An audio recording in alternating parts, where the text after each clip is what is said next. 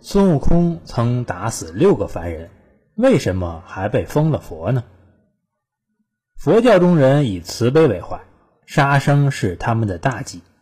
孙悟空成为唐僧的徒弟之后，一路保护唐僧西去，也改正了身上的恶习，不再滥杀无辜。最后，孙悟空也被如来佛祖封为斗战胜佛。但是，孙悟空在取经路上真的没有滥杀无辜吗？非也，他曾打死了六个凡人。这里不仅有一个疑问。孙悟空曾打死了凡人，为什么最后还被封了佛呢？我们一起来看看这六个凡人的名字是什么，就知道。在原著第十四回“心元归正，六贼无踪”中，唐僧来到了五行山下，见到了孙悟空。唐僧解救出了孙悟空，并收他为大徒弟。就这样，他们开始西天进发。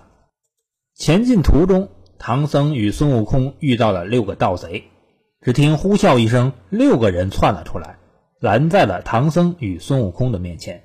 他们手里拿着长枪短剑、利刃强攻，劈头就叫唐僧交出马匹和行李。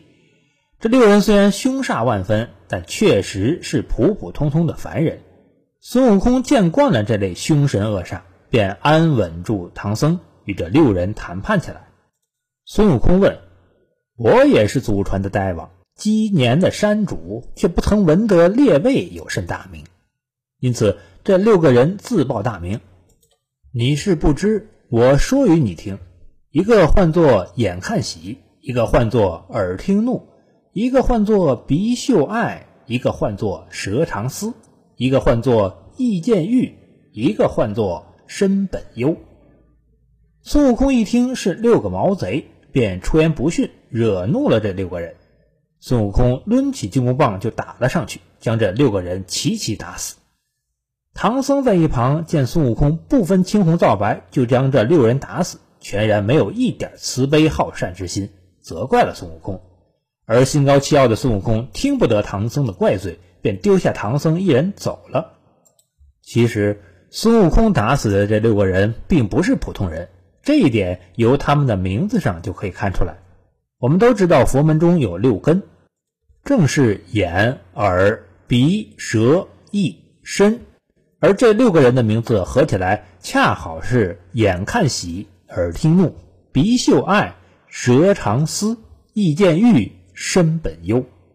这六者合在一起，就是佛教中的六根。孙悟空打死的，实际上就是佛教中的六根。